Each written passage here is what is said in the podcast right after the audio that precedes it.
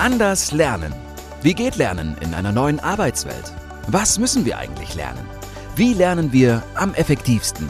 Und wie begleitest du Menschen beim Lernprozess? All diese Fragen rund um die Themen Bildung, Coaching, Ausbildung und Personalentwicklung beantwortet dir Lernbegleiterin Christine Stein im Podcast Anders Lernen. Komm mit auf eine Lernreise.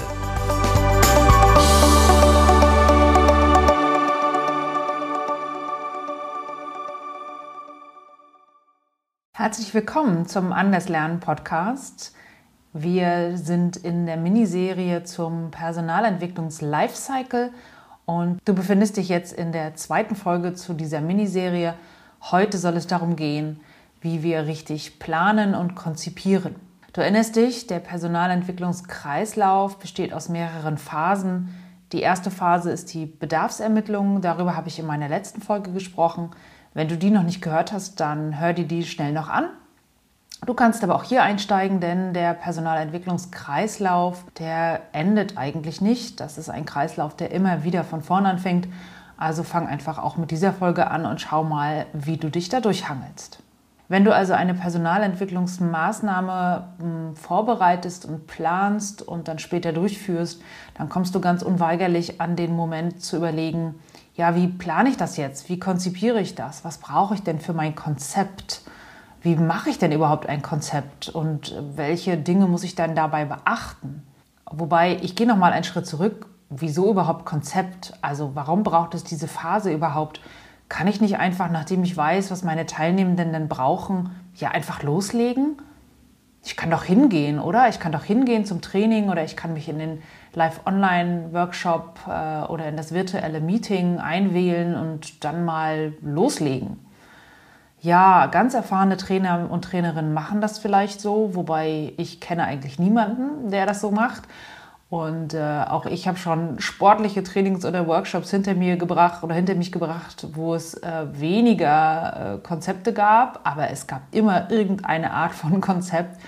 Und mindestens ein paar Tage vorher habe ich mich hingesetzt und habe mir überlegt, was will ich eigentlich machen? Welchen Inhalt will ich wann vermitteln? Wie baue ich das Ganze auf? Welche Struktur braucht es und kriegt es von mir? Welche Methoden möchte ich eigentlich einsetzen? Welche Materialien brauche ich dafür? Welche Tools benötige ich? Was muss ich vorbereiten?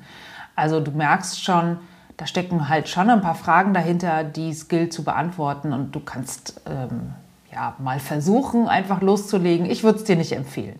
So, also zurück zu der Idee, du brauchst ein Konzept und in dieser Phase im Personalentwicklungskreislauf, in diesem Lifecycle geht es also in der Phase Konzeption und Planung ganz genau darum. Wir werden uns also heute damit auseinandersetzen, ja, wie plane ich eigentlich ein Konzept, wie organisiere ich das, worauf achte ich dabei. Ich habe in den letzten Monaten dazu eigentlich immer die gleiche App benutzt. Ähm, ich habe mir halt Notizen gemacht und das mache ich in der Regel digital. Dann habe ich es nämlich auf allen Geräten und überall immer dabei ähm, und habe dafür die Notizen-App in meinem MacBook oder wo auch immer genutzt. Ähm, die ist da schon vorinstalliert und da kann man einfach reintippen, da kann man was schreiben, da kann man aber auch mit dem Apple Pencil reinzeichnen und das verknüpft sich miteinander. Ich fand das relativ attraktiv. Im Prinzip hat sich meine Art, Konzepte zu machen, da auch nicht geändert. Ich habe nur ein anderes Tool benutzt. Das äh, übe ich jetzt seit ein paar Tagen auch erst, deshalb ganz neu und frisch. Das ist die App Notion. Ähm, dazu aber vielleicht später mal mehr. Jetzt nur so am Rande. Ich benutze jetzt Notion und ähm, trage da meine Notizen und meine Konzepte ein. Ich habe mir dort einen Ordner angelegt. Das sind die Kundenprojekte und jedes Kundenprojekt, jedes Training, jeder Workshop bekommt dort eine eigene Kartei äh, oder ein, ja, eine eigene Kartei, glaube ich, so kann man es nennen. Und dort trage ich dann alles ein, was ich brauche für mein Konzept. Ich würde dir empfehlen, gerade zu Beginn, wenn du noch nicht so sicher bist und die äh, Trainings oder Workshops noch nicht so häufig gemacht hast, das Konzept möglichst ausführlich zu formulieren gerne auch auf mehreren Seiten. Du kannst natürlich auch jedes, was weiß ich, Word-Dokument oder eine Excel-Tabelle aufbauen. Auch das empfiehlt sich übrigens, ähm, das in tabellenartiger Form zu machen, weil es ja doch ein paar Dinge gibt, die parallel nebeneinander zu bedenken sind. Angefangen mit einer Uhrzeit, mit dem Inhalt, mit der Methode, ähm, würde ich schon auch versuchen, die Dinge nebeneinander zu schreiben. Je erfahrener du bist, desto klarer bist du dann in deinen eigenen Notizen. Also meine Empfehlung, bau dir eine Art Tabelle auf. Das kannst du auch in Excel machen, aber mach es auch handschriftlich, mach es mit einem Blatt Papier und einem Stift, das ist völlig egal. Ich würde dir empfehlen, hier eben mehrere Spalten einzutragen. Ich mache vorne äh, als allererstes einmal die Uhrzeit rein. Und dabei ist ganz wichtig, ist nicht nur die Uhrzeit ähm, oder gar die Minuten, wie lange ich für jedes Session, für jedes Stück, für jedes Teilstück brauche, sondern ich trage mir immer die Anfangsuhrzeit ein, zu der dieses jeweilige Teilstück starten soll. Das heißt, wenn das Training also um 9 anfängt, klar, dann schreibe ich da 9 Uhr als erstes hin. 9 bis 9.10 Uhr zum Beispiel ist irgendwie Warm-up, Begrüßung, was auch immer, ankommen. Und dann schreibe ich weiter 9.10 Uhr bis 9.20 Uhr Check-in und so weiter. Und ich schreibe mir immer die Anfangsuhrzeiten hin. Das mache ich also wirklich auch immer noch und heute noch, weil das für mich der, der, einer der wichtigsten Merkmale ist. Ich kann dann nämlich im Verlauf eines Trainings immer wieder kontrollieren, bin ich überhaupt noch in der Zeit? Bin ich an der richtigen Stelle mit meinem Thema? Muss ich irgendwie jonglieren? Muss ich etwas verlängern? Muss ich irgendwas verkürzen? Ich kann also relativ schnell auf einen Blick erkennen, bin ich noch in der Zeit. Das ist für mich deshalb wichtig. Ähm, anders könnte man ja auch schreiben, 10 Minuten dafür, 20 Minuten dafür, 25 dafür. Dann müsste ich aber rechnen. Und zum einen bin ich in Rechnen wirklich nicht besonders gut und zum anderen äh, dauert das einfach zu lange. Mir ist das zu aufwendig. Also es geht für mich schneller, wenn ich die Anfangsuhrzeiten dahin schreibe. So, das ist also meine erste Spalte. Die zweite Spalte ist dann ähm, ja die Kategorie, das Thema, der Inhalt, die Überschrift des Inhalts, wie auch immer es du benennen willst. Hier schreibe ich noch keine Details rein, sondern da geht es erstmal nur um eine Begrüßung, Check-in, Warm-up, Thema sensibilisieren, Agenda, keine Ahnung, so Oberbegriffe halt. Die schreibe ich in die zweite Spalte. In die dritte Spalte schreibe ich dann ein bisschen detaillierter, was genau will ich denn da eigentlich vermitteln ich würde euch empfehlen, hier sogar ein konkretes Lernziel zu formulieren für diese jeweilige Einheit. Also klar definieren, was soll der Teilnehmer eigentlich gelernt haben. Was soll der also können nach dieser kleinen Einheit. Je genauer und detaillierter du das schreibst, desto besser, weil du natürlich hier ähm, dich später auch immer langhangeln kannst und auch daran kontrollieren kannst, ob du die Inhalte auch wirklich genauso vermittelt hast. In der nächsten Spalte schreibst du dann hin, mit welcher Methode willst du das vermitteln. Also soll das eine Diskussion sein, soll es ein Vortrag sein, soll es eine Präsentation sein, soll es eine Gruppenaufgabe sein, soll es ein Rollenspiel werden, was auch immer du für eine Methode verwendest, ähm, das würde ich da hinschreiben. In der nächsten Spalte dann ist es wichtig aufzuschreiben, was du an Medien brauchst, also Tools oder Medien, wenn du jetzt einen Präsenzworkshop oder ein Präsenztraining machst, dann brauchst du vielleicht einen Beamer, du brauchst deinen Laptop, du brauchst die PowerPoint, du brauchst ähm, ein Flipchart, du brauchst Stifte, mh, mm, du brauchst Moderationskarten, die Metaplanwand, was auch immer da gebraucht wird, was also zum Einsatz kommt, das ist das, was du da reinschreibst. Ähm, das ist insofern wichtig, als dass du später nochmal in dieser Spalte genau ablesen kannst, was du eigentlich alles benötigst für dein Training. Ich gehe dann immer hinterher nochmal hin und markiere mir die Dinge farbig so wie Flipchart und so weiter. Dann habe ich verschiedene Farben und kann relativ schnell auf einen Blick erkennen, wenn mich der äh, Auftraggeber fragt, hey, was brauchen Sie denn eigentlich noch für das Training? Was können wir denn vorbereiten? Dann kann ich schnell abtippen und sagen, das, das und das mm, brauche ich bitte. Und dann weiß ich auch, was ich natürlich mitbringen muss. Bei digitalen Tools, also in, in virtuellen Trainings, ähm, ist es auch wichtig hinzuschreiben, was du für ein Tool benutzt, welches System, ne? ob du jetzt in Padlet arbeitest, auf der und der Pinnwand oder einem Whiteboard, Miro, ob du Mentimeter brauchst, ob du äh, auch hier eine PowerPoint brauchst, ob du einen Bildschirm teilen willst. Was auch immer du hier für Tools einsetzt, die würde ich dort hinschreiben. Und dann würde ich noch eine weitere Spalte ergänzen, die vor allem im virtuellen Training besonders wichtig ist. Und zwar würde ich dort alle Links reinkopieren, die du später auch den Teilnehmern zur Verfügung stellen willst. Das heißt, du kannst ganz einfach in einem Training relativ schnell den Link, den du ja vorbereitet hast für die Plattform XY, für das Tool, was du benötigen willst, kannst du ganz schnell von dort Copy-Paste in den Chat reinkopieren und hast immer alles direkt parat, weißt genau, worauf du zurückgreifen musst. Bevor ich das so gemacht habe, habe ich früher mir die ganzen Tabs schon geöffnet und bin dann immer hin und her gesprungen, habe dann schnell kopiert, habe das in den Chat reinkopiert. Sind ein paar Klicks mehr, äh, macht es aber ehrlich gesagt ziemlich unübersichtlich. Und wenn ich das in so einer Tabelle habe und da die, ähm, ja, die Links alle schon drin habe, dann habe ich da viel schneller Zugriff drauf und ich bin auch ganz sicher, dass das der richtige Link ist, weil das habe ich ja vorher quasi in diese Tabelle eingetragen. Du siehst also, das bietet sich total an, da im Vorfeld auch ein bisschen Zeit zu investieren und dir Sachen schon vorzubereiten. Ja, und in der, ich glaube, letzten Spalte hast du dann eigentlich nur noch mal ein paar Notizen, vielleicht ein paar Hinweise. Ähm, du kannst hier auch noch mal die Spalte einfügen, mit wie vielen Minuten soll das alles insgesamt dauern. Ganz vorne hatten wir ja die Uhrzeit, äh, wem das hilft, das nochmal runterzuschreiben, wie viele Minuten das sind, damit man am Ende auch wirklich rechnen kann, ähm, kommt man eigentlich hin, wie lange brauche ich für die einzelne Zeit.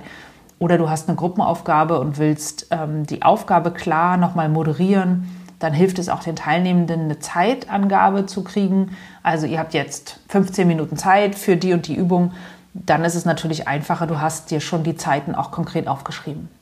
Ein Zusatztipp an der Stelle, ich würde auch hier nochmal, gerade für den virtuellen Raum, die Aufgabenstellungen, die du wirklich konkret an die Teilnehmenden auch hast, die würde ich hier ausformuliert in eine weitere Spalte reinschreiben, weil auch die kopiere ich dann immer in den Chat ähm, oder in die, in die Chat-Gruppenräume, ähm, damit die Teilnehmenden nochmal das, was du schon auf der Tonspur erklärt hast, auch nochmal nachlesen können. Was ist die konkrete Aufgabe und wie viel Zeit habe ich dafür? Ja, und das alles hast du am besten, wie gesagt, in so einer großen tabellenartigen Übersicht, ob du jetzt wirklich eine Tabelle machst oder ob du dir das ähm, handschriftlich irgendwohin notierst oder ob du ein Buch hast, in dem du das aufschreibst, ist eigentlich egal. Darauf kommt es nicht an. Die Frage ist eher, hast du es überhaupt? Hast du es fertig und kannst du es ähm, einsetzen und verwenden? Das ist im Prinzip äh, das, was du als Vorbereitung für jedes Training ähm, brauchst. Also eine konkrete Übersicht, was passiert wann, welche Inhalte mit welcher Methode und welchem Tool werden vermittelt Du kannst natürlich nochmal dazu schreiben, äh, das muss dann nicht unbedingt in die Tabelle, sondern das würde ich nochmal extra schreiben. Wie viele Räume brauchst du eigentlich, jetzt Präsenz oder auch digitale Räume? Äh, wie ist es mit der Gruppenaufteilung? Wie willst du das gestalten? Welche verschiedenen Methoden gibt es für die Gruppenaufteilung? Hm, wie willst du vielleicht den Check-in und das Check-out noch extra und gesondert gestalten? Wie willst du vielleicht auch den Raum vorbereiten? Willst du Poster, Plakate aufhängen? Willst du Materialien ausgeben? Willst du Stifte verteilen? Wie willst du das eigentlich gestalten oder auch im virtuellen Raum? Wie soll der aussehen? Gibt es auch irgendwelche Gruppenregeln, die du noch benennen willst oder die die Teilnehmenden brauchen? Willst du eine zusätzliche Pufferzeit einbauen für alle die, die noch nie virtuell gearbeitet haben oder mit diesem Tool XY gearbeitet haben? Ähm, willst du sowas nochmal vorschieben oder nachschieben? Ähm, und vielleicht auch das Angebot im Nachgang eines Trainings nochmal zur Verfügung zu stehen, ob direkt im Anschluss oder auch später, dass die Teilnehmenden dir Fragen stellen können oder dass ihr nochmal so eine Art ähm, Wrap-up macht, ähm, ein paar Tage später oder zwei, drei Wochen später. Wie willst du sowas gestalten? All das gehört natürlich auch zum Konzept dazu, auch wenn es zu dem eigentlichen Training oder dem eigentlichen Workshop per se vielleicht nicht dazu gehört, sondern irgendwie davor oder danach gelagert ist. Ich würde mir aber all diese Gedanken machen und das wirklich detailliert aufschreiben. Und du merkst schon, das ist relativ vielfältig, wie viel du da eigentlich aufschreiben musst und was du da planen musst. Je neuer du sozusagen in diesem Thema bist, je weniger Erfahrung du hast, desto detaillierter würde ich das auch formulieren. Auch wenn das ein Riesenaufwand ist und natürlich Zeit kostet, du wirst merken, im Training selbst ist es dein eigener Leitfaden, es ist deine Struktur, die dir Halt gibt, die dir Sicherheit gibt, die dir auch nochmal die Möglichkeit gibt, Dinge nachzulesen, auch in den Pausen, dich nochmal zu orientieren, wo stehst du gerade, was kommt eigentlich noch, was musst du als nächstes vorbereiten. Für mich ist dieser Leitfaden, dieses Konzept, diese Struktur eine ganz, ganz wesentliche Grundlage im Prinzip für jedes Training. Sicher bin ich ein, bin nicht mehr so sehr detailliert und ausführlich in meinen Notizen, aber ich schreibe sie und ich schreibe so ein Konzept jedes Mal weil mir das wirklich Sicherheit gibt und ich genau weiß, worauf habe ich mich eigentlich vorbereitet. Selbst wenn du dann natürlich im eigentlichen Training vielleicht auch davon mal abweichen musst oder vielleicht mal was ändern musst, was einkürzen musst oder in irgendeiner Diskussion hat es dann doch zu lange gedauert. Ich bin da ehrlich gesagt auch flexibel. Wenn ich merke, dass die Teilnehmenden bestimmte Dinge brauchen oder nochmal zusätzlich etwas brauchen, bin ich sicher flexibel, da auch Sachen einzuschieben oder mich auf andere Themenfelder schnell nochmal umzustimmen in einer Pause. Aber die Vorbereitung dessen, ähm, das also schon mal alles liegen zu haben, gibt mir enorme Sicherheit und ähm, würde ich nicht missen wollen. Kann ich dir also sehr empfehlen, das grundsätzlich vorher zu machen. Also nochmal einmal zurückgedreht. Wir sind im Personalentwicklungskreislauf jetzt in dieser zweiten Phase, wenn man ganz am Anfang, nämlich bei der Bedarfsermittlung beginnt. Darüber habe ich ja in der letzten Folge gesprochen. Dann geht es jetzt heute um die Planung und Konzeption. Also wie planst und konzipierst du eigentlich dein Training oder die Trainings, die Trainingsreihe? Ähm, und wie kannst du ein Konzept formulieren? Wie kannst du das für dich aufschreiben, nutzen? Welche Tools gibt es dafür? Wenn du da gute Tipps hast, wie du das selbst gestaltest, außerhalb von Excel und einer reinen ähm, ja, Notizen-App, dann lass mich das sehr, sehr gern wissen. Kannst du mir ja gerne in die Notizen schreiben oder kommentieren. Ich freue mich auch, wenn wir uns auf LinkedIn oder Instagram vernetzen, weil auch dort kann ich genau diesen Austausch sehr gut leiden. Ich find, bin ein großer Fan davon, nicht nur zu senden, sondern auch zu empfangen. Ich, ich empfinde mich selbst nicht nur als Sender, sondern eben auch als Empfänger und würde mich total über den Austausch freuen. Wenn du da also Kommentare, Tipps oder Ideen hast oder auch Fragen, dann melde dich da einfach gern und ähm, ja, kommentier das oder frag mich was. Ich freue mich ganz doll auf den Austausch. Findest du also auf den gängigen sozialen Netzwerken. Ja, jetzt noch ein kleiner Ausblick. Was passiert eigentlich in der nächsten Folge? Wir gehen natürlich diesen Personalentwicklungskreislauf weiter und schauen uns in der nächsten Folge mal an, was musst du bei der Durchführung eigentlich alles bedenken und wie kannst du das eigentlich gut durchführen. Da sage ich dir jetzt schon, mein Lieblingsspruch wird sein, ein fauler Lehrer ist ein guter Lehrer. Darauf werde ich aber erst beim nächsten Mal eingehen und das genauer erklären, was ich damit meine. Also ähm, schalte wieder ein, wenn es die nächste Folge gibt. Ne? Die Durchführung ist dann beim nächsten Mal dran. Schön, dass du mit dabei warst. Bis bald. Du hörtest den Anders Lernen Podcast von Christine Stein. Wenn du mehr zum Thema Lernen erfahren möchtest, schau gern auf die LinkedIn-Seite von Christine Stein oder besuche sie in der Anders Akademie in Hamburg.